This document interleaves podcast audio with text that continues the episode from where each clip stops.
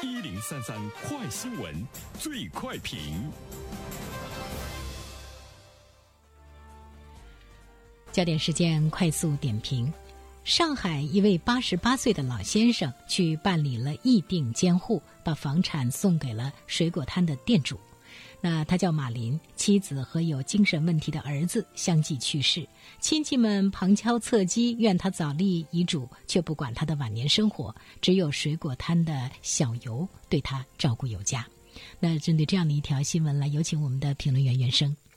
你好，肖萌。嗯，这件事情呢，目前呢是在网上惹起了热议哈。目前这件事情的焦点呢，就是亲戚对这位老人提出的要把这个房产啊送给呢水果摊主呢表示了不满，而且呢他们。提出了质疑啊，认为老人呢是有老年痴呆症，不是在很清醒的状态之下呢做出来的这个决定，而且呢还提供了一系列的这个证据，也算是呢这个亲戚呢来这个争房产。但是我们现在看到呢，真实的大部分的事实呢是在显示，这个老人无论是他的儿子在家猝死。还是他自己在家这个摔倒昏迷，都是呢水果摊主小游对他呢进行的照顾啊。对于他儿子的这个猝死呢，也是在料理着这个后事。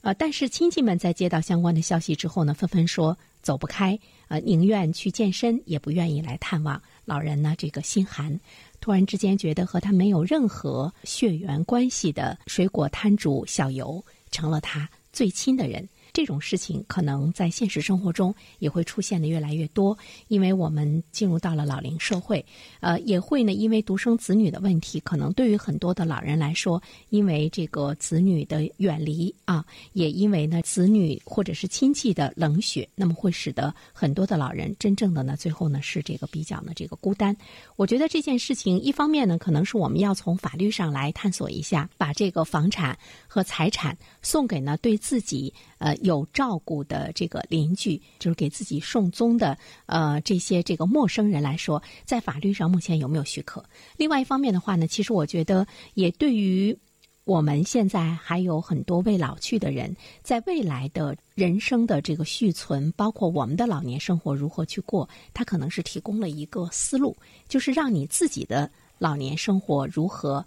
能够更加的温暖，那么陌生人在其中可能会起到呢非常重要的一个作用。首先，第一点，我们关注到的呢是这个法律。呃，现在呢，我们看到，其实在这个法律上呢，已经是早有规定啊。一七年十月一号，民法总则的实施，意味着议定监护这个概念第一次呢，在我国从这个理论变成了现实。呃，所谓的这种议定监护，它呢是区别于法定监护的一种制度。就是说，成年人在自己清醒的时候，他可以选择一个自己最信任的人。这个最信任的人呢，可以是亲戚，呃，可以是亲属，也可以不是亲属。他可以书面的来指定被委托者作为自己失能后的监护人，照顾呢自己的生活，并且呢可以处置自己的财产、权利等等。那现在呢？我们看到这位老人议定指户水果摊的摊主作为他的这个监护人。那么他去世之后呢，他的财产，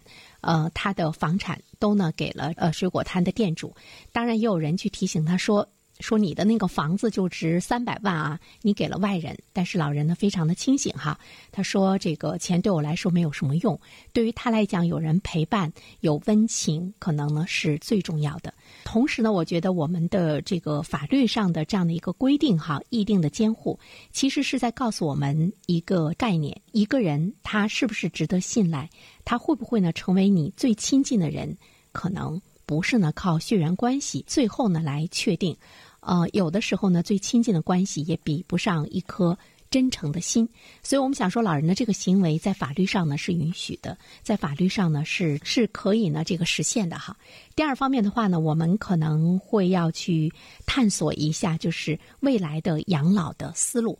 呃，在现实的生活中，我们会看到有很多的陌生的老年人搬在一起住，大家呢是互相的抱团取暖。呃，为呢我们的老年生活提供了一种可能，还有一种可能的话呢，可能我们会因为儿女的这个远距离的这个居住啊，因为距离，因为功利，因为冷漠，变得呢这个冰冷，变得呢不值得这个挂念。那么陌生人的照顾是可以呢让我们用我们的房产、用我们财产来呢这个争取呢这样的一份温暖。我觉得这是一个养老的一种思路，值得我们呢去思考。好了，小萌，好的，感谢袁生。